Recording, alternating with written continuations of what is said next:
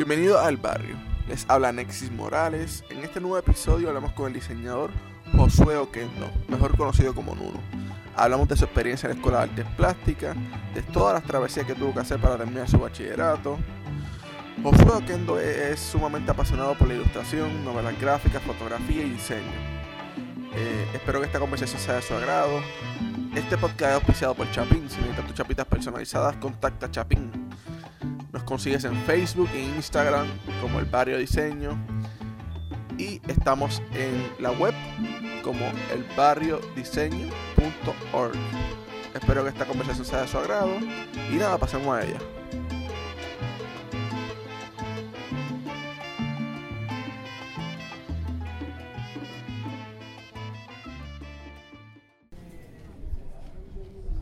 Bueno, pues hoy, hoy en el barrio nos salimos ¿verdad? De, zona de confort y venimos a, a tener un almuerzo con Josué Oquendo, mejor conocido como Nuno. Bienvenido al barrio, Nuno. Gracias, Nexo, gracias. Yo creo que tú puedes hacer una, una variación del barrio, de, de almuerzo en el barrio, Sí, esta es la nueva exploración. Tenemos que charlar y comer. on the field.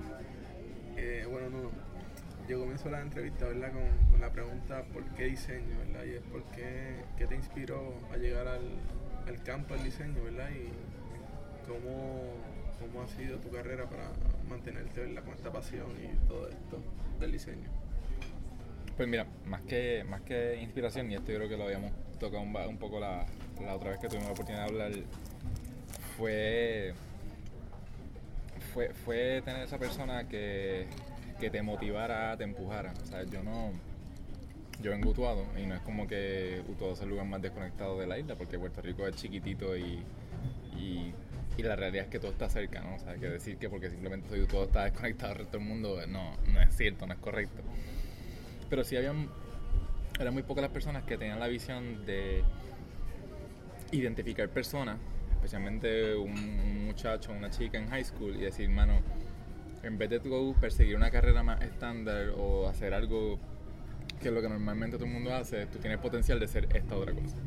Y yo y una amiga mía tuvimos la ventaja de que, de que tuvimos dos profesores, particularmente en la high school, que se dieron cuenta que mientras que otra gente, nos regañaba porque dibujábamos, ilustrábamos y hacíamos cosas, esas personas vieron un potencial en nosotros, dijeron, mira, ustedes están bien, ustedes están enfocados, ustedes, ustedes están haciendo lo que les gusta y ustedes lo están desarrollando, ustedes deberían de ir a este lugar. Y yo recuerdo ese día súper vivo cuando literalmente estamos en, el- en los pupitres dibujando y el profesor viene y nos suelta el panfleto de artes plásticas.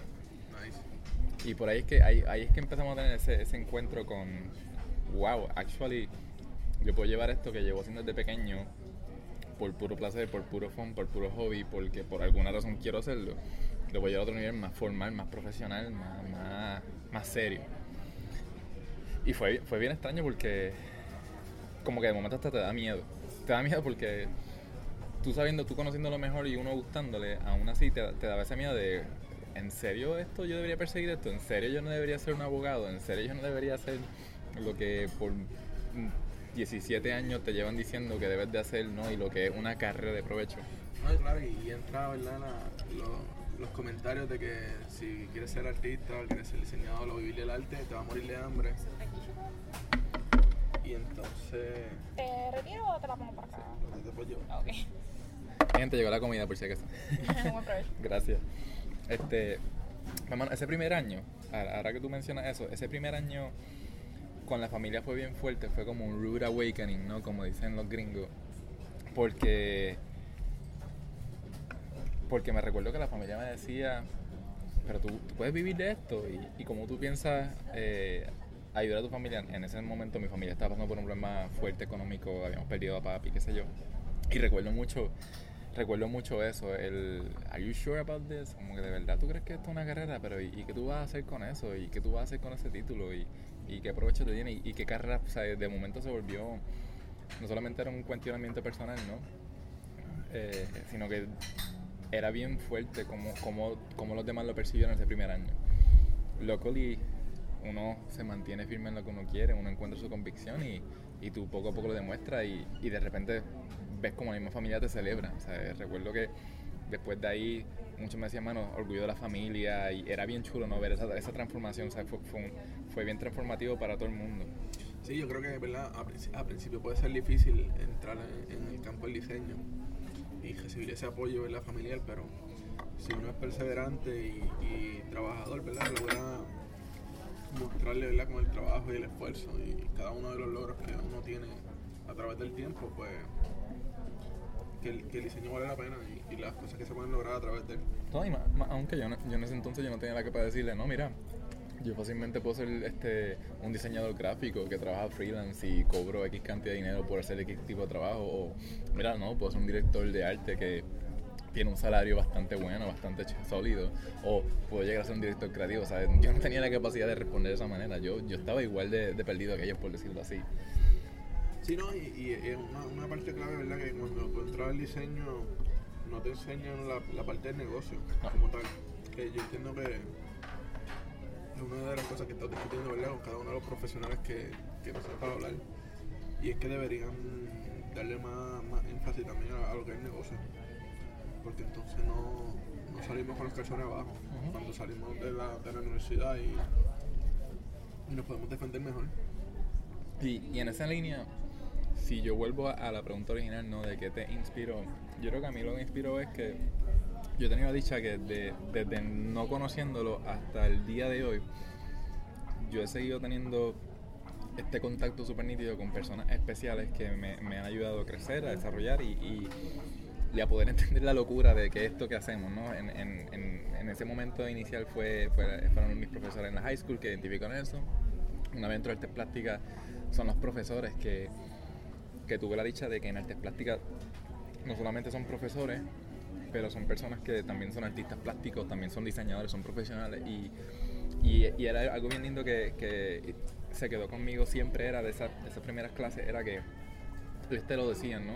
Hoy, hoy somos, y yo creo que Mari Mater fue una de las personas que, que dijo esto, hoy, hoy somos, hoy yo soy tu profesor y te estoy dando clases, tú eres mi estudiante, pero eventualmente cuando tú eres, vamos a ser colegas y vamos a sufrir lo mismo y vamos a pasar por los mismos males y tú vas a entender los revoluciones por los que uno está pasando, ¿no? Y porque no es fácil estar aquí parado y, y hablar de lo maravilloso que es este mundo cuando sabes lo- los constraints que puedes tener. Y en efecto, ¿sabes? Marimater para mí hoy en día, si en un momento fue esta profesora y esta persona que, que, me abrió los ojos y me, permitió ver las cosas de otra manera, pero también nos volvimos colegas, también sufrimos igual, padecemos igual, ¿no? Se, rompe ese plano de, de, de maestro y también se vuelve el plano personal de, mira, mano, lo estoy pasando mal y esto está fuerte y la cosa está mala y qué sé yo. Y es bien shocking no ver eso y cómo, cómo, cómo el aspecto de mentor trasciende más allá de simplemente enseñarte algo. Es literalmente es como, cómo comparten la experiencia humana, cómo comparten la experiencia de los, no, de los pains, no, los growing pains de la profesión o, o de lo que a lo que se dediquen. Y sí, están los Marimater, están los, los, los Claudia, Claudia Rubio para mí fue una persona y es una persona importante dentro de lo que ha sido el, el transcurso. Eh, ahora Rigao, en el último año he tenido mucha interacción con Rigao, son estas personas que, que tú lees mucho como a distancia, ¿no? Como, como estas figuras legendarias, estas personas que tienen mucho trasfondo y de las que tú oyes y, y, y es materia prima para tu, para tu querer aprender, pero integrarte, ¿no? Conectar con esas personas ya es, otro nivel. No, claro, y, y es parte ¿verdad? De, de lo hacer este podcast, es poder que, que los estudiantes de diseño conozcan todos estos profesionales ¿verdad? que han hecho grandes carreras aquí en Puerto Rico y, y puedan ver, tenerlos como referencia. Porque muchas veces cuando empezamos a tomar referencia, siempre miramos afuera, pero no miramos que en el patio local hay mucho, hay mucho talento. Y cuéntame, ¿verdad?, de, de esa experiencia en artes plásticas, porque sé que estuviste en un vaivén, estuviste en un vaivén bajo, bajo la, las situaciones, ¿verdad?, que estuviste pasando este, en cuanto a la pérdida de tu papá y todo eso, ¿verdad? Y, y hablamos, ¿verdad?, la, la última vez que nos encontramos, estuvimos hablando también de, de esas experiencias de trabajo que tuviste mientras estudiaste, así que me, me gustaría que pues, me hablara un poquito más sobre eso. Pues mira, para hacer tu historia súper mega larga, súper mega corta. eh, mi papá fallece en mi segundo año de universidad, literalmente empezando mi segundo año. Terminamos el primero y fue, un- fue un poco rocky porque pues ya al final del primero pues ya papi estaba dando las señales de, de lo que iba a pasar. Eh, terminó pasando y y toda la familia, todo el mundo por su lado empezó a, a hacer su, su análisis interno de que hay que hacer un ajuste con las vidas, ¿no? Con, hay que hacer un ajuste con la vida y con los planes de cada cual. Y el mío fue que yo tuve que aguantar los estudios eh, por un año para, para poder, pues, una situación económica heavy en casa, que pasó a razón de que papi falleció. Y, y pues yo me dije, mira, esto es o volver para casa y, y resolver desde casa o o vamos a ver de qué manera tú encuentras la manera de aquí, ¿no? en, el, en el área metro y, y no, no, no, desconectarte de la universidad, aunque estés trabajando, pero no, no, irte. Porque para mí yo sentía que en el momento que yo decidiera volver de lleno a, a casa, yo creo que la cosa no iba a ser la misma. Y fue un momento bien fuerte y nada. Eh, de la misma manera que tuve la dicha, he tenido la dicha de tener mentores y gente buena que inspira a uno también he tenido la dicha de tener buenos amigos, gente especial que yo no creo en la suerte, pero mano, yo he tenido una capacidad de, coger el teléfono o que haya alguien que se me acerque en el momento que tiene que acercarse. Y tengo esta amiga que se me acerca y me dice, oye, yo tenía una Fuji de 1.5 megabytes que tiraba una foto horrible. Y para esa amiga mía yo era el mejor fotógrafo del mundo. Por, porque así, porque me veía con esta camarita haciendo invento. Y, y me dice, mira, hay un estudio fotográfico, un laboratorio fotográfico que en la calle Guayama que está buscando eh, técnico de digital, ¿no? Para que trabaje con, con, fotografía digital. Y esto es Tech Color Lab en la calle Guayama. Esto, después me entero que era un estudio de, de una reputación buenísima, de familia cubana eh, radicada aquí en Puerto Rico, que montaron este negocito de familia en la calle Guayama y, que con el tiempo se volvió un lugar grande, era una institución, ¿sabes? Era un lugar que por mucho se respetaba y situación esto, para mí ese lugar era mágico. Para mí ese lugar era como el Disney World eh, de la fotografía para mí. Porque eran, creo que eran tres pisos, el edificio era inmenso. Estaba ahora cerrado y, y ya, ya, no, ya no están ahí, pero... Y en cada piso, por ejemplo, el primer piso tenían este, álbumes estampados, ellos tenían bloques de plomos con los que hacían estampados, ¿sabes? Y era bien chulo porque mientras trabajaba, a mí me gustaba como que irme a correr por todo el lugar y, y como que ver todas esas diferentes áreas y aprender. Y antes de que te diga que, que ella trabajaba allí, de la manera que trabajé fue de la más interesante porque la verdad es que yo no sabía de fotografía. I didn't know much. Y yo más o menos veo el perfil de lo que están buscando, ¿no? Que si retoque, Photoshop, este, trabajo de laboratorio, ajuste, restauración y literalmente esa noche Google Search, eh, en YouTube empecé a ver video y monté mi monté como tres sheets de un example del tipo de trabajo que yo puedo hacer. Y esto era aprendido por la noche. fue la amanecida más increíble que yo me he dado. Bueno, una de muchas. Me acuerdo que llegó el otro día con este portfolio, se lo enseñó a, al Espajé, que ese, ese, era, ese era mi jefe para ese entonces. Y, mano, dicho y bueno, eh, se me dio y, y, de ahí fue que ya empezó mi, mi, mi, carrera más formal y ahí fue que yo como que, yo y mi familia nos empezamos a dar cuenta que, well, actually, hay, hay, un, hay un lado serio, ¿no? Hay un lado de, de hay áreas expandir. Entonces ahí de, ahí hubo un chip bien, bien chulo de de constante preocupación y concern de qué voy a hacer con el resto de mi vida a, wow, las posibilidades son infinitas, ¿sabes? Y, y ahora estoy bregando fotografía y estoy aprendiendo un montón de cosas bien chulas, pero quiero aprender ahora diseño y quiero aprender terminaciones y quiero aprender a, a trabajar impresión y a dominar técnicas de impresión. Y fue bien interesante cómo, cómo en medio del backtrip y, y, y, y las situaciones fuertes, de repente hubo como que esta, esta este ray of hope, si se puede decir, en, en toda esta energía creativa y todas estas posibilidades. No, ¿verdad? Estamos, estamos hablando de un proceso en el cual, el, a pesar de la situación que estabas pasando, fue un, un, proceso de autoeducación y empezaste a aprender cosas nuevas. Y, empecé, y algo ¿verdad? clave fue que, a pesar de la crisis, eh, seguiste buscando ¿verdad? cosas que tengan que ver con, con diseño y relacionadas, porque al fin y al cabo la fotografía es una parte de nuestro diario vivir, ¿sabes? Es algo que siempre va de la mano del diseño y de la comunicación visual. Y luego, ¿verdad? Y, y luego de eso, que, que estuviste ahí en, en, el estudio de fotografía, eh, ¿cómo fue ¿verdad? Esa, ese regreso a artes plásticas y luego de, ¿verdad? de tener esta experiencia en la calle? Pues mira, fue bien interesante porque yo vuelvo a artes plásticas, vuelvo como, no sé por qué vuelvo como que un poco más, en un estado más tranquilo, porque lleva ya un año de, pudimos echar para adelante muchas cosas en, el hogar, en el trabajo pude, pude afrontar muchos retos que yo pensaba que no iba a poder afrontar, que dije, pues yo me voy a tirar de pecho a esto, pero eh, 80% de probabilidad iba a fallar.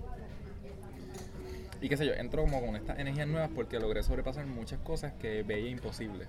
Más la parte de- diestra de que tenía encima horas y horas y horas de trabajo de laboratorio, que de repente llegó artes plásticas. Ya había hecho un pequeño research de hacia dónde me quería mover, porque usualmente en artes plásticas el primer año es como general. El primer año tú coges de todo, coges escultura, coges dibujo, coges de todo un poco, y de ahí tú vas estableciendo hacia dónde quieres enfocar. Y obviamente pues iba claro con que me iba a enfocar en, en imagen y diseño, que es la parte más, donde integra más la parte digital y, y, por ejemplo técnicas de ilustración, etcétera, etcétera, ¿no? Un, un poquito más, más enfocado a, un poquito más afiliado a lo que estaba haciendo eh, en el trabajo. Y dije, pues mira, y, y entro y, y me doy cuenta que como que la palabra no es fácil, pero ya yo tenía una destreza que me ayudaba mucho a aprovechar más aún las clases. O sea, no tenía que perder tiempo en aprender las herramientas, no tenía que perder tiempo en, en conocer los trucos aquí y allá, porque ya esa parte la, la, la conseguí el año pasado con ese, esa experiencia de campo. Y es que empiezo también a hacer otro, otra realización y es como que una cosa es la academia y una cosa es tirarte a la calle. Una cosa es lo que la escuela te enseña, ¿no? esa, esa, esa línea de pensamiento, esa, ese exponerte a otras ideas, pero la calle también tiene su valor, ¿sabes? La calle tiene su valor educacional y yo digo que no hay manera que se la acerque, sea, no, hay manera que tú, que uno piense que solamente con academia llega a, a ciertos niveles, ¿sabes? También la calle y, y conectarte con gente que, te, enseñe sus experiencias, ¿sabes? Lo- Imagínate que a tu proceso se pueden sumar los procesos de cinco personas más, ¿me entiendes? Y en lo que a ti, en lo que a alguien le tomó 10 años llegar y aprenderlo, esa persona te lo puede impartir, te lo puede dar a ti en semanas. Y es tuyo, o sea, te lo regala, o sea, te está regalando 10 años de su vida que invirtió en aprender algo y te lo da a ti. Y como que hago esa otra conexión. No, y estamos, estamos, estamos hablando de, de que un impacto totalmente diferente, ¿sabes? Y te lo digo yo en mi experiencia propia, ¿verdad? De que no es lo mismo el lapso de tiempo que uno tiene para realizar un proyecto en la universidad al cual te da en la realidad de la calle que Esos son, esos son los años de, de oro.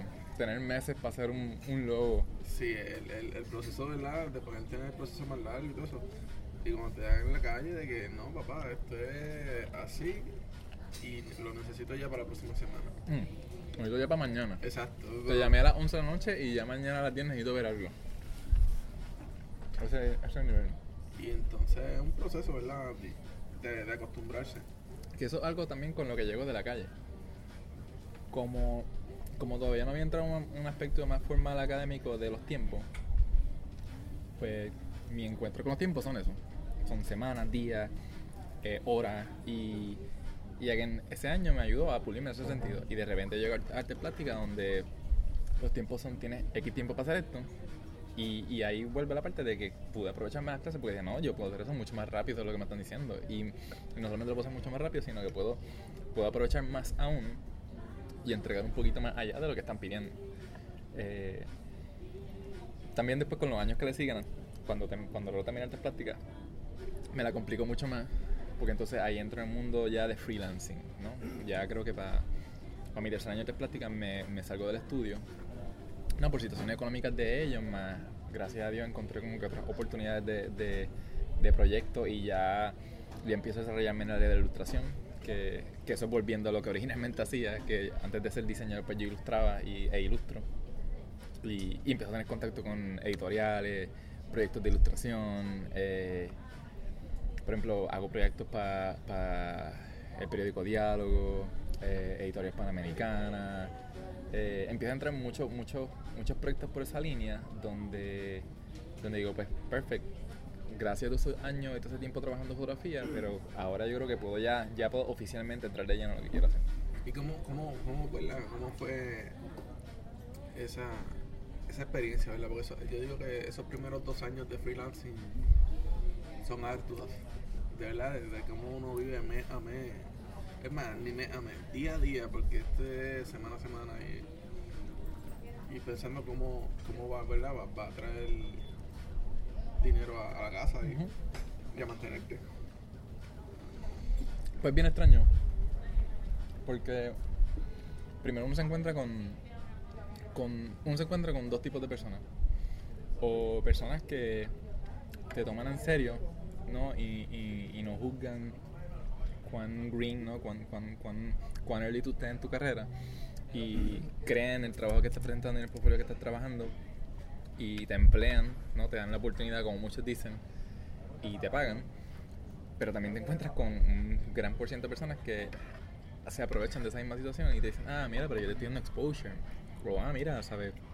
Eh, tu trabajo no tiene precio, pero lamentablemente lo que tengo son 100 pesitos para un proyecto de branding, pero yo te puedo conseguir más gente, ¿me entiendes? Y empieza a darte con esa dinámica. Y, y una manera, uno, de una manera bien linda e inocente, uno cree en el sistema. O sea, yo por mucho tiempo creí en ese sistema. Yo dije, sí, esto es un sistema que funciona. If I do great work, esa persona, aunque le cobré barato, me va a seguir dando trabajo y voy a tener mi porvenir. O sea, en, en esencia, en, en, en un mundo utópico, eso suena hermoso y, sería real. Pero la verdad es que no era así. La verdad es que muchas veces era simplemente la manera de esas personas conseguir un buen trabajo a un precio a rajatabla. Pero da la fortuna que los que en los que en los, en los que sí de verdad había un, un compromiso, pues tuve la fortuna que tuve varias personas de seguidos de eso y llegó un momento donde, pues como trabajé de una manera, y, y yo creo que cuando uno habla de buen trabajo, uno tiene que definir que no solamente depende de la calidad del trabajo, ¿no? la calidad de, de tú hacer el trabajo, sino de tú como persona, también tiene que haber una calidad al trabajo.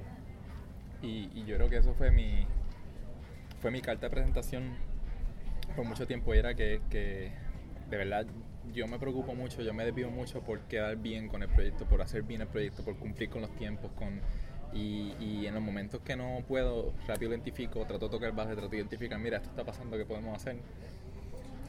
Y, Y, pero, ¿verdad? Eh, eh, yo entiendo que muchas veces eh, hay muchos, ¿verdad? Diseñadores que son bastante bien responsables con su trabajo, ¿verdad? Y, y con cumplir los deadlines. Pero vamos al punto, ¿verdad? De que, que yo creo que es la parte difícil del, del diseñador, que tú cumplas con los deadlines. Y, pero el cliente te paga mes después. o no te paga, o no te paga. O sea, yo he tenido clientes, literalmente este año precisamente, yo he tenido clientes que me piden trabajo overnight, esos trabajitos de te llamo hoy y quiero que lo tengas para mañana o hoy por la noche que tengo que entregar a la prensa. Y brother, tú entregas la factura y van siete meses y nada que ver, tú los llamas y se le olvidó hasta que tenían que pagarte y es, es fuerte. Es fuerte, te, te rompe un poquito la, la fe muchas veces en estos procesos, pero pero tengo que tengo que recalcar que que es una situación que nos pasa mucho. Pero en mi, en mi, en mi realidad, yo te diría que fue el 30%, el 30 de la situación. O sea, no puedo decir que siempre fue así. Todavía no lo pusieron. No, tampoco. Eh, pero sí, es una realidad extremadamente fuerte. Y yo creo que yo creo que eso pasa mucho aquí en Puerto Rico, aunque en Estados Unidos también pasa. Yo estoy yo, yo sigo mucho a esta gente que se llama Freelancers Guild y es un caso igual de fuerte. De hecho, yo recientemente tuve una campaña donde era un landing page que tú escribías, tú entrabas tu factura y cuánto te deben y al final ellos te presentaban el bill total de toda la gente que le deben dinero. Y el bill, cuando yo hice el post, y creo que Rigao también lo hizo, el bill estaba por yo no sé cuántos millones de dólares que no se han pagado en proyectos freelance. Wow. So, ahí, ahí entramos en otro tema que hay que hablar algún día de. Somos un trabajo especializado, ¿no? Somos un trabajo que necesita una especialización en conocimiento, somos unos profesionales, pero por alguna razón mucha gente no, no, no tiene un sentido de responsabilidad con nosotros de... ¿sabes? Lo loco es que la gente sabe el valor de su trabajo, la gente sabe el valor de tener una, una buena marca, la gente sabe el tener un buen valor gráfico, un buen valor de comunicación, un buen valor de marketing. And they know that they need that para llegar a, a hacer las marcas que quieren ser o a tener los ingresos que quieren tener o las metas que tengan. Pero por alguna razón no quieren reconocer el hecho de que, mano, tú eres un profesional, que tú no tengas una oficina, que tú no sigas el esquema tradicional que muchas empresas siguen, no significa que yo no debo de pagar el cheque. Y eso es como una dicotomía bien rara que nos toca a nosotros, los creativos. Sí, ¿verdad? Y, y es algo que, yo, yo toco mucho en el barrio y, y esa, como, ¿verdad? Como gremio podemos llegar a un consenso de, hacer que, no sé, ¿verdad? Que, eh, que se pueda fortalecer más esto y poder que el, ah, darnos, darnos el valor, ¿verdad? Que nos debemos dar como profesionales. Porque al fin y al cabo nosotros somos como, ¿sabes? Al igual que el doctor y el abogado brindan sus servicios, nosotros brindamos nuestros servicios, nosotros como... Y nuestra educación es continua, no es como que hiciste un diplomita y te puedes sentar en una esquina a trabajar de tu vida, no, tú tienes que seguir poniéndote al día, tienes que seguir invirtiendo en materiales, en equipo, en aprendizaje. Hay que viajar, hay que conectar con gente allá afuera, hay que oír charlas, hay que exponerse, ¿sabes? Nuestro, nuestro, yo creo que eso es lo que realmente me enamoró de todo lo que, de lo que nosotros hacemos y es eso, es que al final del día nunca me voy a sentir que eh, I've learned enough. Como que siempre hay algo nuevo que aprender, siempre hay algo nuevo, siempre hay que retarse. Obviamente uno llega a una realidad, por ejemplo ahora mismo yo tengo 32 y pues mi situación de tiempo es bien, como verás, estamos aquí aprovechando el tiempo.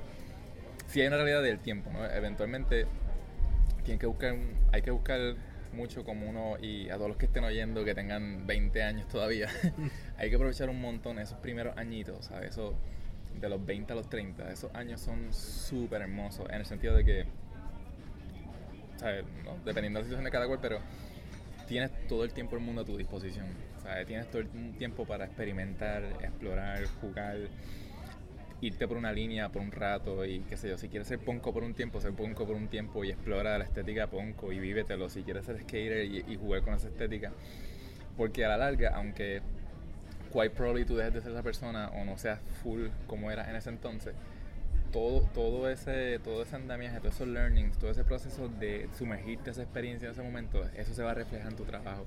Y tú vas a encontrar la manera de hacerlo tu, tu, tu tono, tu diálogo, tu approach, cómo tú lo vas a formalizar, cómo tú vas a crearlo en, un, en una estética, en un approach que gente quiera pagarte porque tú traigas eso a la mesa.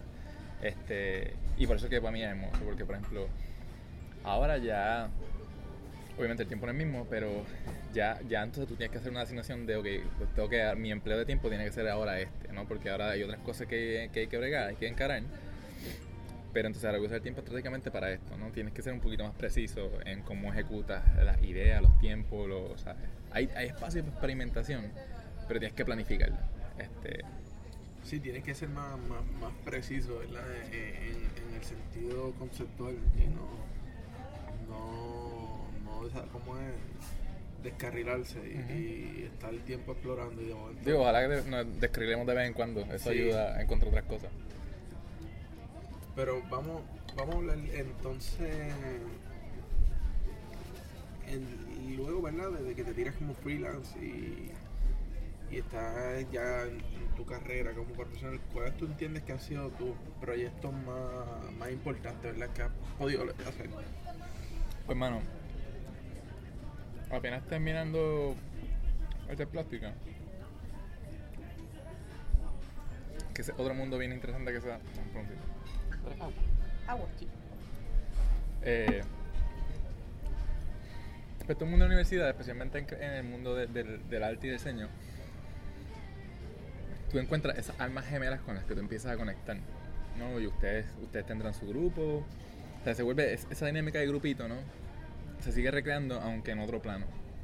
Y, y en mi caso fue este, conectar con lo que era Orlando, Esteban, este, Yamil, Tony, eh, Dani, Arthur, Arthur Aseo, que, fue parte de Robert Band por mucho tiempo. Este, pues todos nosotros cuando no, no éramos nadie, todavía no seguimos siendo nadie, pero somos un poquito más adultos. Este, pues mano, no, no, hubo una, una, una, una química, una, una dinámica bien chula donde todos nosotros conectamos. Y todos nosotros, por alguna razón, nos sentimos, sentimos esa necesidad de compartir, de estar juntos, de intercambiar ideas. Entonces se montó este proyecto que se llama eh, Hello Again, que, que originalmente era como que el clásico viaje de todo diseñador o creativo, ¿no? Eh, vamos a hacer una marca t-shirt, empezamos por esa y sí, empezamos haciendo t-shirt y, y aprendimos todos los learnings y todos los pains de lo caro que es hacer una t-shirt, lo difícil que, que es vender una t-shirt después que te costó caro. Eh, muchas experiencias nítidas que vienen con, con ese tipo de proyectos. pero, mano, la pasábamos súper bien y, y eh, vuelve a eso que estaba hablándote ahorita de ese espacio de experimentación de que hoy estamos en un mall imprimiendo camisas en vivo a cientos de personas para Zion, como de repente estábamos montando un show de música, como de repente estaban pintando una huevo en vivo. Eh, fue un espacio bien lindo donde no estábamos tan pulidos ni estábamos haciendo el trabajo más, más polished que hemos hecho so far, ¿no? No puedo decir, pero para mí fue de los momentos más especiales, de verdad, de, trabajo. Eh, y, y, era esa dinámica de... No estábamos bajo ninguna empresa y nosotros logramos crear un grupo que creaba cosas, creábamos proyectos, nos pagaban, ¿no? Teníamos taller y, y no era un taller regular, ¿sabes? Si, si algún día yo creo que sería bien nítido que algún día tú hagas la entrevista de Hello Again y estemos todos estos anormales contando de toda la historia y contando de los revoluciones que metíamos y, y cómo cada cual teníamos una opinión ¿no? de cómo abarcábamos el trabajo. Y más ahora las personas que somos ahora mismo, por ejemplo, Orlando ahora es eh, de los lead animators para Atención Atención y es el co-dueño de, de, Double Cake, ¿no? es, es, un empresario ahora en su parte. Esteban, además de que es tremendo artista y diseñador, él, su carrera como actor y comediante, para mí está súper adelante. Este, tienes Tony, que ahora es dueño de una galería, este, es director este, de arte para Buena Vibra, ¿sabes? que we've grown, sí, nos hemos movido y hemos, nuestras raíces se han, se han, se han, se han afincado más en, en, lo que cada cual quiera hacer. Pero tuvimos la oportunidad de por mucho tiempo, eso literalmente hasta los otros días, eh, éramos parte de este proyecto. ¿no? Eh, y, y sí, por parte de Hello Again nos entró mucho taller, pero era algo bien chulo. Yo creo que lo más mágico de Hello Again era que nosotros mismos creamos el taller. O sea, nosotros mismos se inventa Tony para poder mover las camisas junto Orlando se inventan estos eventos que se llaman los AWF. Sí, estuve viendo eso en YouTube y está súper Locura total. Este. Entonces, bien loco, ¿cómo, cómo, cómo la alternativa a tener más funding para un proyecto terminó cogiendo una vida propia y terminó volviéndose el proyecto. de repente, olvídate de, las camisas, vamos a seguir haciendo los AWF y vamos a seguir montando los AWF. Entonces ahí entramos en otra dinámica de ya no somos diseñadores de camisas, sino somos productores de eventos. Entonces, de repente nos transformamos en esta otra cosa súper rara, pero entonces no es un evento normal, porque es un evento que implica arte en vivo. O de hecho, nosotros fuimos los primeros que empezamos a hacer arte en vivo a esa escala no tan formal, antes de que muchos. También después Cursay tenía los art bars, qué sé yo, pero el aspecto de una, de una competencia con, con, con, con un aspecto como performance, porque cada, cada pintor se toma, tomaba un alter ego como si fuese la lucha libre, ¿no? Eh, si algún día tienen la capacidad de, meterse a, la página de Hello Again en Facebook, que todavía eso está vivo, y buscar los álbumes de AWF y los videos, van a ver un poquito de la locura. Sí, y el, el que quiera buscarlo, ¿verdad? ¿Sabes? Yo, yo por lo menos viví eso, ¿verdad? Cuando estaba en la universidad y era bien tripioso, ¿sabes? Ver, ver, las competencias y, y, ver cómo entraban en, estos papeles de luchadores. Y era bien divertido, ¿verdad? Y además era un un espacio que se abría para poder ver arte y, no, y a nivel, compartir.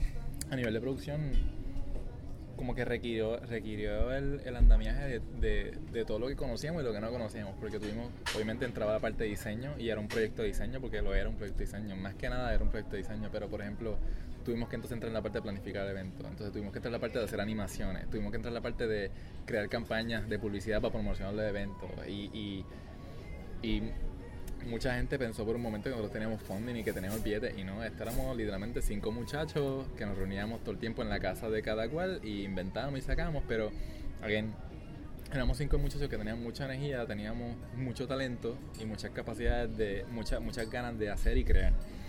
Y, mano, terminamos haciendo unas piezas que nosotros decíamos, nos miramos para atrás y nos decíamos, ¿cómo nosotros nos dábamos cuenta del nivel de trabajo que estábamos haciendo y cómo de repente, recuerdo que hablando en un momento llamaba suficientemente la atención y por ahí es que él empieza a trabajar más motion graphics y animación, ¿no? Y empieza, ahí es que tú empiezas que, ahí que tú ves como que la historia empieza a, desarrollarse por cada cual. Este, también lo llaman por parte de Coca-Cola para que ilustre una campaña para Coca-Cola, ¿sabes? Y ahí es como que tú, tú ves como, como, como lo que mucha gente dice, ah, estos muchos están a loco, estos muchos... Dice, wow, ¿sabes? Mira, mira como sí tiene unas repercusiones serias. Y creo que vuelve a lo de la familia, como que tú estás seguro que tú quieres vivir esto, tú estás seguro que dibujando muñequitos tú te vas a salir, mano, eh, 10 years after, puedo decirle, mira, sí, en efecto, eh, eh, increíble o no, pero sí, se No, puede. claro, hay, hay, hay resultados, ¿verdad? Cada uno de ustedes que pertenecieron a Global.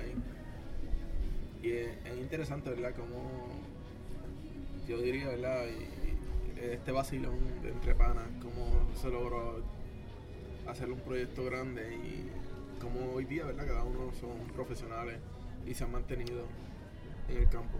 No, y, y yo creo que también fue bien chulo que, digo, ahora, ahora, ahora hay todo una, hay una gama de proyectos que están pasando que están súper nítidos y se ve que hay una vida hermosa de diseño y arte y de, y de creativo, ¿sabes? Que no, que no tienen que estar siguiendo el status quo, ¿no? Que hay, hay muchos más talleres, pero por ejemplo, para el tiempo de nosotros, nuestras mayores inspiraciones y referencias eran eh, Alexis Busquet, que tenía Clandestino 787, eh, eh, Noctámbulo. Nosotros, no- nosotros fuimos una generación que creció mucho con Noctámbulo y, y- de hecho tuvimos la oportunidad de participar en un FSU del, el- del 2006, si no me equivoco, antes de que antes de que se apagara por completo y se activara de nuevo ahora.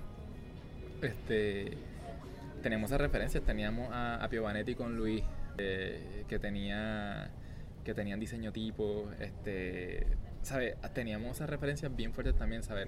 So, que nosotros, nosotros, yo me acuerdo, nosotros siempre teníamos una... Era un proceso bien, bien extraño que después que pasábamos de semanas de planificación y hacer algo, lo pasábamos como que por este grinding personal, grinder personal de cada cual, de esto está de verdad al nivel de, de la gente que we como que aclamamos, esto está al nivel de is it really up to, de verdad, de verdad tenemos la street cred y era bien chulo cuando de repente íbamos a una expo y qué sé yo. Yo me acuerdo que Pioba era uno que cada rato que nos veían decían, ah, diablo, ustedes están, ¿sabes? Como que tener ese pequeño sentido de... El approach, el approach. Sí, ese, ese, ese, ese pequeño feeling, o sea, no teníamos ni lo, no me acuerdo, me acuerdo que no estábamos ni tan obsesionados con los likes, ni los comments, ni nada, porque pasa todo también, toda esa cuestión de redes sociales, pero esa cuestión análoga de, de tener la, el, el- la admiración, el reconocimiento somehow de, de esas personas que para nosotros son bien especiales, ¿sabes? que Alexi nos haya invitado a- al primer Santurce Lake, que nos haya invitado al primer monopatín a participar de esas exhibiciones, era como que, ¿sabes? Nos, nos daba un sentido de, wow, de verdad, esto, this is really something.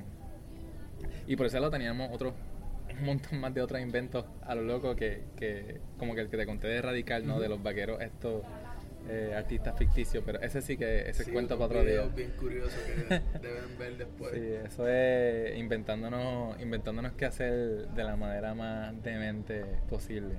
Este, pero por ejemplo, por, por, por Radical, por la locura de lo que fue Radical y inventarnos este grupo para pasar el rato y, y pura charlatanería, de repente nos llaman como que, oye, puedes hacernos el afiche para Hello Seahorse, que va a cantar en la respuesta, ¿me entiendes? Como, como, como uno sigue cada vez más y más y más rompiendo esas nociones de que tienes que ser formal, de que no, de que hay unos procesos. No, mano, a veces simplemente crea, a veces simplemente crea, a veces simplemente júntate con gente que quiere hacer cosas bien chulas y hazlo y no lo pienses. Y, y eso, eso tiene un eco, ¿no? Eso, eso causa unos ripples que llegan a alguien y alguien va a querer decir, wow, yo quiero eso. Mano, llámate a esos muchachos porque yo quiero hacer eso. Este, No, claro, y, y, ¿verdad? Con, con tu estilo de ilustración, ¿verdad? Viendo tus trabajos, ha- has logrado, ¿verdad? Unos proyectos súper nítidos. O sea, me- a mí me encantó el, el que hiciste para medalla, para las calles, ¿sabes? Eso fue... Ah, eso fue para San Sebastián, eso de Sí. personajes. Pues eso fue entre Orlandito, Tony y yo, este, con Sajo. Porque en ese entonces Tony se integra a Sajo por un tiempo y él le vende, le dice, mira, no, yo tengo mi gente que podemos montar. También eso fue bien chulo, como, como nosotros mismos nos volvimos nuestro propio network. Entonces en ese entonces Tony dijo, yo tengo mi gente y nosotros vamos a montarte este proyecto. Nosotros vamos a coger las calles y te vamos a hacer, te vamos a inventar unos characters. Este, y sí, fue, fue un proyecto bien chulo. Yo creo que hasta, el- hasta los otros días todavía siguen usando los personajes. Sí, no, te digo, pues eso, eso, ese proyecto sale cuando yo estaba, yo entiendo que como prepa en la universidad. Y, y yo me quedé luego con los caras cuando dije, diantre, ¿qué habrá hecho esto? Y, A seguir inventando ahora. Creo que inventaron uno que es como la cámara de Instagram. Creo que sacaron unos tenis que son como unas Converse. O sea, que cada año, de la manera de aquellos updates que traen los personajes que nosotros originalmente creamos, más siguen añadiendo, ¿sabes? Que también eso te llena mucho, ¿no? Ver un proyecto que tenga permanencia. No, claro, y, y es como, como el, el diseño de marca. O sea, cuando tú diseñas un logo y, y tú ves más años después, ¿verdad? Como otra persona está diseñando en esa misma marca. Revisito para que esa carretera. Yo estoy. Todo. Sí.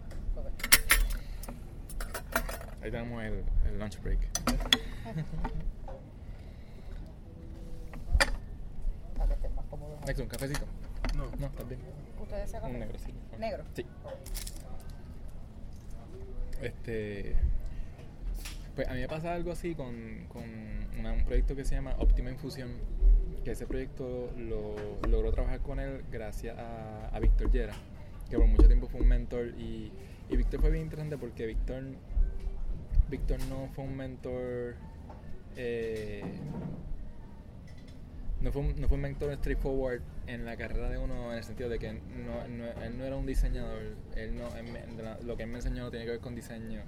Él me enseñó sobre, sobre el negocio, él me enseñó sobre cómo debes de comportarte, cómo debes de hablar, ¿no? cómo, cómo tú puedes seguir siendo creativo y seguir siendo esta cosa, este wild thing que mucha gente no entiende, pero puedes hablar de una manera que, que los convenza, ¿no? Eh, Ese, ese poder de, como él le llama muchas veces, de seducción. Eh, y fue bien interesante cómo, cómo again, es otro tipo de mentor que nunca pensé que iba a tener un, que iba, que iba a poder conectar tanto ni tener ese tipo de, de, de aprendizajes de él, ¿no? Uno piensa que a veces las cosas son bien lineales, ¿no? Y es diseño, diseño, diseño y tengo que seguir viendo cosas, pero, pero ahí es donde tú, te das cuenta como que wow, yo debo de explorar y debo de conectar con otras áreas fuera de ellos, o sea, debo de conectar con alguien que, por ejemplo, que, que con él podías tú hablar de temas de música, ¿no? Y, y cómo, cómo tú ves cómo él combinaba e- ese la persona que él era musicalmente, pero cómo él lo combinaba en un aspecto de negocio y cómo él lo movía en un aspecto de publicidad y cómo, cómo él empieza a entender sobre, por ejemplo, el valor de escribir, de las palabras, del copywriting, de, de, de vender una buena premisa, de vender una buena idea, de tener una buena idea, o sea, el valor de tus ideas, ¿sabes? Eso fue algo bien interesante, un exposure bien interesante, ¿no? Que, que uno logra tener. Pues con ello conectó con Optima y Optima Infusión era un proyecto que es bien lindo como diseñador cuando tú ves que algo nace, son una gente que tiene una idea, montan algo, qué sé yo, tú lo ves como un guisito y qué sé yo, cobraste 600 pesitos por hacerle el loguito a esta gente que quiere montar un negocio, pero de repente pasan un par de años, pasan 6, 7 años y ahora tú ves que es una marca formal, una marca que está pautando, una marca que tiene comerciales, una marca que tiene vallas. De repente ves los carritos que tú hiciste rotulados, los ves por ahí corriendo más, ves más carros rotulados. Y dices, wow, ¿sabes? This is really powerful, ¿sabes? Y esto, y, y eso, eso es el valor, vuelve al valor que estábamos hablando ahorita, como que hay gente que sabe el valor de eso y te lo pagan y, y lo respetan. Gracias un millón. Pero hay gente que quiere eso, pero they don't wanna pay it. No quieren respetarlo. ¿Me entiendes? Y pues, es, es- es fuerte, ¿no? Es fuerte, es lindo, pero es fuerte a la misma vez. ¿no? Depende de la cara de la moneda que te toque. Sí, no, ¿verdad? Y, y, eh, estoy bien de acuerdo contigo. Yo estoy buscando conectar con contables y copywriter para aprender, ¿verdad? Que me cae hermoso. esa, esa parte y, y- y es porque me he dado cuenta de que la, la redacción en, en el diseño es parte clave y esencial y pues aprender de los números pues ya saben eso es parte del negocio Mira, alguien que es mágico en- no solamente en lo que hace, sino como presenta para mí es Olmo. Olmo tiene una manera de... Ese storytelling, ¿no? De, de, de- y ahí es que tú ves que ahí hay otro expertise, ¿no? Hay, hay más cosas pasando en esa cabeza, más allá de simplemente I know how to do this, ¿no? Me, sé cómo tirar una línea, sé cómo combinar, ¿sabes? Cómo, cómo tú construyes una idea, cómo tú la cuentas, cómo tú la narras, cómo tú le das forma, cómo tú cómo tú la llevas a progresar, ¿no? Como que, mira, yo empecé por este pensamiento y este pensamiento me llevó a esto y llevó a esto y me causó estas emociones porque estas emociones tienen que ver con esto, ¿sabes? Eso es bien difícil tú desarrollar eso. sí yo creo que esa, esa es la parte esencial verdad y, y yo entiendo que a, lo que todo el mundo aspira como diseñador y es, y es tener esta narrativa verdad A- además de la estética el contenido que ya existe en las piezas poder tener la narrativa de, de explicarlo y, que la gente lo entienda fácilmente.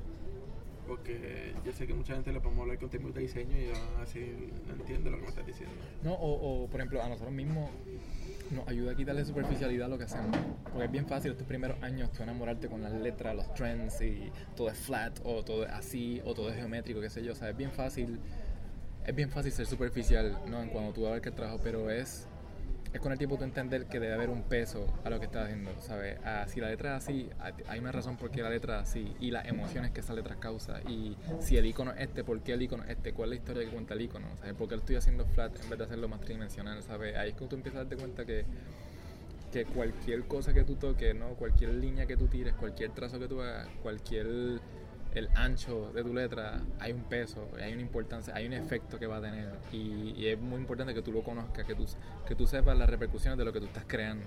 ¿no? O sea, no creer por crear y lo tiraste y de repente de una manera descuidada ves cómo funciona o no funciona. ¿no? Creo que algo que estábamos hablando era... Eh, eh, eh llega el punto de cuando tú, te das la noción de, diablo, si el que diseñó los rótulos de tráfico lo hubiese diseñado de una manera bien trendy y, descuidada y al que tal vez no funcionara, o sea, no es lo mismo tú saber cuándo coger la salida o si esa es la salida que tienes que coger versus si la persona hizo algo completamente superficial, extra mega decorado y difícil de entender, ¿entiendes? Eh, y pasa, pasa, pasa a veces, ¿sabes? Yo soy una persona que coge muchas salidas que no son ni, ni la vuelta. Está hablando eh, existencial y, y, literalmente, me imagino. Sí, sí, literalmente pasa mucho. Pero pues es parte de, de lo que es del diario. Y cuéntame, ¿qué, qué proyecto ¿verdad? reciente uh, está realizando o que ha realizado que, que podemos ver por ahí? Pues mira, ahora mismo me, yo creo que los proyectos más lindos yo creo que más lindo y diferente que he trabajado este año ha sido mucho de la, del trabajo que se está haciendo para Iliana Cabra, Ile, la, la, eh, la que en un momento ha sido integrante de, Calle 13 y ahora pues está haciendo su carrera como solista. Pues yo junto con Tony, Tony de Hello Again, Going Back Again, este, pues junto con Tony trabajamos lo que era el desarrollo del empaque. La dirección creativa la hizo, ah, creo el apellido, Jesús. Jesús Gómez. Jesús Gómez. Gracias. Pues la dirección creativa fue de, Jesús y nosotros ejecutamos la pieza. Pero entonces por, ese, por el otro lado, Tony le dice a Eliana, le dice Eliana, by the way, porque Eliana estaba buscando crear una serie de piezas por el lado para redes sociales y para... Es bien lindo el sentido de que Iliana y el equipo de Iliana, este, para mí son Iliana e Ismael, yo sé que hay más gente, ah bueno, Iliana e Ismael y, y Gabriel hermano. Pues son como que el equipo creativo que idean estas cosas para redes sociales y promociones. Y pues, por ejemplo, antes de que saliera el disco, pues ella quería hacer unos sencillos, ¿no? Quería hacer unos sencillos y esos sencillos, pues ella los quería acompañar de unas ilustraciones, de unas imágenes.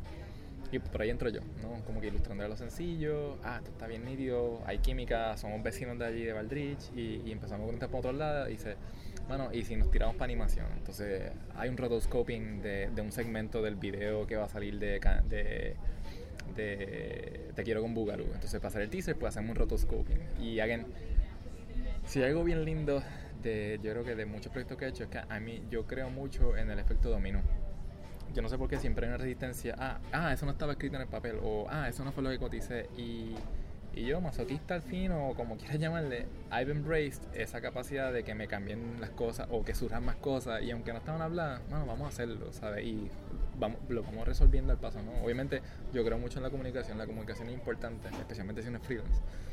Pero también yo creo que uno debe de, ser muy rígido y de repente si aparecen oportunidades, tal vez doesn't fit in al brief, tal vez doesn't fit in al budget, pero sabes que míralo como una ganancia personal, míralo como una ganancia de que todo el mundo se puede tirar para atrás y decir, diablo, mano, we did that. Este, está ese proyecto y, y puedes, en, en, tanto en la red de ILE como en la, en, la página, pues puedes ver para, más, de las piecitas porque son, son bastantes, son, son sí, muchas. No, es, un, proyecto ¿verdad? bien hecho en el sentido de que, ¿sabes? Yo, yo he estado siguiendo ¿verdad? esa salida como solista y, y viendo también que le hicieron un documental. Eso fue Alejandro Pedrosa, de World Junkies, que quedó hermoso y de verdad la, la, la, calidad del trabajo ha sido excelente, ¿verdad? Por, por todas partes que, creativas que he visto. Sí, sí. Pues mira, de otro vestido así bien chulo que tuve la capacidad de trabajar, porque ahora mismo actualmente estoy full time como director creativo en la agencia 6, aquí en ladito en Coupey. Este, yo creo que ya voy roughly a tres meses. Súper bueno, by the way, y el lugar está súper chulo. Yo espero que me oigan. Eh, pero en verdad que lo está. Este, pero antes de eso, pues tuve la cura también de trabajar mucho con con, con Sociopaths, que es otro shop, otro taller nuevo que se está creando en, en Santurce por Miramar, este, que por ahí entró por Fish. Este, Fish es Jorge Rodríguez, director, este, productor, tuvo mucho tiempo en New York. El, el hombre, él, by the way, también estuvo con nosotros. ¿sabes? Son esas personas que en artes plásticas tú ves ellas por los pasillos, pero son esas personas que tú los miras y tú sabes, ok, esa persona sabe lo que quiere hacer. O sea, había un aura de enfoque. Tal vez me dice, mira, Josué está hablando, hablando WhatsApp, pero para mí yo siempre he dicho él que yo veía un enfoque, tú lo veías que pasaba por los pasillos con su cámara y yo decía, ah, ya, más camarógrafo, más DP, que anda para arriba y abajo con su cámara Sony, pero, pero tú lo ves. Y, y es un tipo que, que trae mucho al plato, el trabajo de él es increíble, más el sentido de él también diseña. No, no es necesariamente, él no te va a decir nunca que es diseñador, pero sí es diseñador. Este, y tuve la oportunidad de colaborar con muchos proyectos ¿no? de manera de manera freelance este que creo que ahora están están ya formalizaron mucho más el espacio y están expandiendo no tener más personas un crew un poquito más grande. Este está ese. Y a nivel de diseño un proyecto que, que me tiene bien bien entusiasmado que ha sido ongoing ha sido este esta gente Levan Bakery en Aguadilla con Joey Madera y Jotao que mano conecté con ellos conecté con ellos cuando fui director creativo de una campaña con Universal y dentro de la propuesta de la campaña era identificar empresarios gente de Puerto Rico que echó para adelante proyectos y en dentro del Scouting Research encontramos a Jota, ¿no? que creo que Jota tuvo un artículo. Y algo, algo que yo siempre también he creído mucho, en la- algo bien lindo de carrera freelance es que tú como profesional tienes la capacidad de crear relaciones con tus clientes. Algo que yo, yo le he dicho a mucha gente y- y en- en- de las pocas charlas que he podido dar es no vean, no antagonicen a sus clientes, no los antagonicen, no se, no se sientan en la, en la silla clichosa del diseñador de yo hago soy el mejor que hace el trabajo y el cliente lo que tiene que hacer es pagarme, no, no lo antagonicen, trata de buscar, de crear relaciones, de crear un vínculo, de que, de que, de que no, no te puedo decir que es amistad porque amistad es- tiene, un- tiene unas connotaciones. Es, es crear un vínculo bien particular, un vínculo bien especial. Es como el vínculo que tienes con tus padres, el vínculo que tienes con tus mejores amigos, el vínculo que tienes con tu pareja, con tus mentores. Pues con los clientes deberías de buscar tener un vínculo, ¿no? un punto de entendimiento donde se entiendan, entiendan que hay situaciones difíciles, entiendan que los tiempos son flexibles, entiendan que ambos de- toman en serio lo que están haciendo para, para cada cual y que cada cual valora el trabajo de cada cual. O sea, de la misma manera que yo valoro tu empresa, tú valoras el que se me deba pagar, etcétera, etcétera, etcétera. Por digo que una relación bien particular. Pero que vean, su, vean sus relaciones con sus clientes más allá de, ah, él es, el que, él es un guiso que me está pagando. No, es una relación que estoy construyendo. Es una persona que igual puede crecer y yo puedo crecer con ellos, o viceversa, o yo los puedo ayudar a crecer. Este, y pues por ahí entra ese proyecto. Y es un proyecto full de branding, eh, bien chulo, que ahora se están expandiendo. Ahora van a abrir en Paseo Caribe, si no me equivoco. Y pues ahora están llevando, ¿no? Hay necesidad de llevar toda su gráfica y toda su empresa a otro nivel visualmente. Y I'm currently with that y estoy, estoy bien contento de lo que estamos. Hay unos procesos, ¿no? Eh, hay, hay un learning, ¿no? Eh, de, de lo que se está haciendo y eso me, me gusta mucho, ¿no? Que, que llega un punto también que uno, uno hay una facilidad tal vez a las cosas que uno hace y, y yo creo que uno debe de, de personalmente siempre ponerse reto. ¿Sabes? Si tienes demasiados años o demasiados meses donde todo sale fácil, eh, algo va a preocuparse. Deberías de tener una cosita de vez en cuando que te, que te, ¿cómo es? que te mueva la alfombra y que te haga pensar las cosas dos veces de vez en cuando. Y ¿verdad? Para, para ir cerrando la, la entrevista, ¿qué consejo le, le daría a un diseñador junior o estudiante de diseño en estos momentos? Mano, que sean responsables. Yo creo que es bien importante ser responsable y ser responsable, ser responsable tiene muchas connotaciones. Es ser responsable contigo mismo, ser responsable con la profesión, ¿sabes? No regales tu trabajo por regalarlo o si lo regalas, hazlo a conciencia y explica a la persona que no es que se supone que esto sea así, ¿sabes? Déjale saber, ¿no? Edu- educa un poco, ¿sabes? No, no tienes que ser preachy ni, an- ni antagónico, ¿sabes? Tú puedes dejar de saber, mira, esto normalmente es así, pero yo creo en tu proyecto, soy yo lo voy a hacer de esta manera, pero hay que respetar al, gremio, ¿no? La industria, este, responsable, eh, que por más bien que les vaya, ¿no? Porque pueden, siempre van unos añitos que están muy bien, yo creo que es bien importante que uno se lo crea. El, el- algo de lo que, que yo veo que sufrimos mucho como país es que nos gusta plantar banderas y nos gusta buscar el mejor creativo o el mejor diseñador o el mejor que hace letras o el mejor que ilustra. Y yo creo que es un ejercicio que gasta mucha energía te, te cierra un poco la apertura a ver y apreciar diferentes yo para mí yo siempre si te soy honesto yo siempre voy a pensar que estoy igual de leña que en mi primer año. Hasta el día de hoy yo me lo sigo creyendo de que yo soy igual de leña que mi primer año de artes plásticas y que todos los días tengo que aprender, que todos los días tengo que leer algo más, ¿sabes? Yo, yo me frustro tanto y me lo notarás si algún día logras compartir más tiempo. mm, Yo me frustro si, si por alguna razón en el día no logro leer algo que quiero leer o no logro hacer algo extra que quiero hacer, como que por alguna razón el tiempo me arrolló y, y me está pasando mucho de eso últimamente. Este, como que porque yo sé que, siempre hay algo que, como que acá, de la misma manera que en cada día tienes que hacer algo, siempre hay algo que tú puedes sacar del día, como que al final del día te cuesta y dices, mano, aprendí algo este día. Este, yo creo que eso es algo bien importante, mano. Este, y, y sobre todo, mano, crea tu grupo, crea tu network, conecta con gente, ¿sabes? Me gusta mucho que de los muchachos que has traído Ranwin y los muchachos que has traído anteriormente, por ejemplo, esas dinámicas como me han posteado, eh, esa, la creación de esos grupos. Ahora mismo está los Luises, nosotros decimos Luis Dije Luis Noche.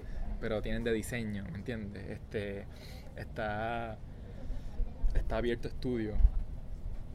Eh, hay grupos, ¿sabes? A mí con Rigau, aunque formalmente nunca hemos trabajado proyectos, no, estamos trabajando proyectos juntos, pero nunca formalmente yo he estado con él en su espacio trabajando este, como parte de, de, de Interlínea, pero, pero esas dinámicas de grupo, esas, esas dinámicas de mentoreo, ¿no? Lo que en un momento para nosotros fue Hello Again, este, en un momento yo tuve la capacidad de interactuar con, con Mary y con Arthur en Rubber Band, ¿no? Aunque no trabajamos de, again, de lleno en ningún proyecto, pero esa capacidad de poder sentarnos un rato y eh, tener ese aspecto de asamblea y hablar, eh, son experiencias bien ricas y son experiencias que, que, que más allá de la academia, creo que es la escuela que sigues teniendo, ¿no? Porque sigues teniendo intercambio de ideas, sigues teniendo diferencia de opinión y yo creo que eso es algo que se debe valorar mucho. Me ha pasado que me toca con, con muchachos de 25, 26 años que son muy buenos en lo que hacen, mano, pero intercambiar ideas con ellos es bien difícil, no quieren oír, son bien tercos, no importa cuán bien tú expreses tu punto, ellos te dicen, no, no, pero lo que yo hago está mejor.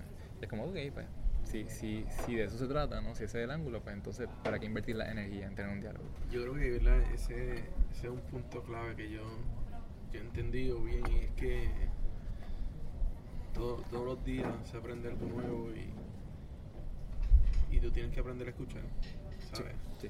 Porque si tú escuchas, tú puedes estar haciendo un excelente trabajo, pero te faltan todavía mucho por recorrer.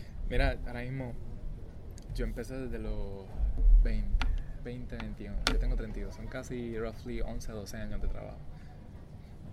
¿Sabes? Y, y, y para mí yo siento que me estoy empezando, ¿sabes? Me falta todo. De verdad, literalmente me falta todo. Y ha sido mucho trabajo, ha sido mucha, mucho malos ratos, mucha quema de pestañas, mucho, mucho pugilateo a veces, mucha frustración. Y apenas son 12 años, ¿sabes? Yo espero que todavía me queden 30, 40 años más de esto. So, pensar que a esta altura ya lo has visto todo es como que es un poco peligroso, ¿no? Pensar que, que No, sí, y yo digo que la, la parte clave, ¿verdad? Eh, siempre aspirar a más. O sea, nunca pensar que llegaste a la meta, sino que pues queda mucho más por dar y queda mucho más por aprender. Y la perseverancia en esta profesión yo creo que es lo clave. hay, hay que ser au- autocrítico a un nivel saludable, ¿no? De la misma manera que tú dices, I can do better the next time, también tienes que sacar tu espacio y tú mismo darte pamper y decir, ya, eso me quedó bien lindo. O, wow, en efecto, explorar esta alternativa tuvo unos resultados muy buenos, ¿no? ¿Sabes? Tienes que celebrártelo, pero no conformarte con ello. Como que, ah, te quedó cabrón, pelando la expresión. pero vamos a movernos a, a- barrio, a otra cosa más nítida. Yo creo que es la única que tira, güey, güey. Este, así que sí. Bueno, no, pues gracias, ¿verdad? Por, por esta nueva dinámica del barrio, los almuerzos en el barrio. Sí, el, el barrio cubre la cuenta. Eh. Y nada, espero que se repita y, poder- y podernos ver en, en algún otro foro, habiendo con un par de proyectos nuevos que entiendo que va a estar incluido en ellos. Así que nada, gracias por la entrevista. Gracias a ti, Next.